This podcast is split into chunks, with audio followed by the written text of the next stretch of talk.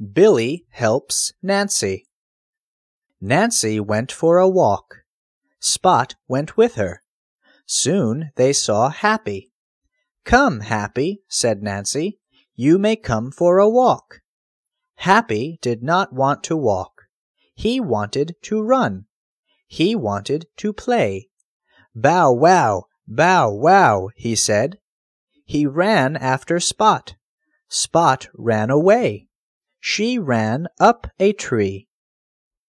"Oh, my! Oh, my!" said Nancy. "I want my little kitten." "Come down, Spot! Come down! Go away, Happy! Go away!" Happy did not go away. Spot did not come down. "Bow wow!" said Happy. "Mew! Mew!" said Spot. Nancy ran to Billy. "Help! Help, Billy!" she said. "Spot is up in a tree. She will not come down. Happy will not go away. Come and help me." Billy ran to the tree. He said, "I will get Spot.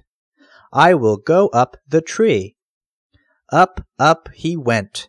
Soon he had Spot. Down, down they came.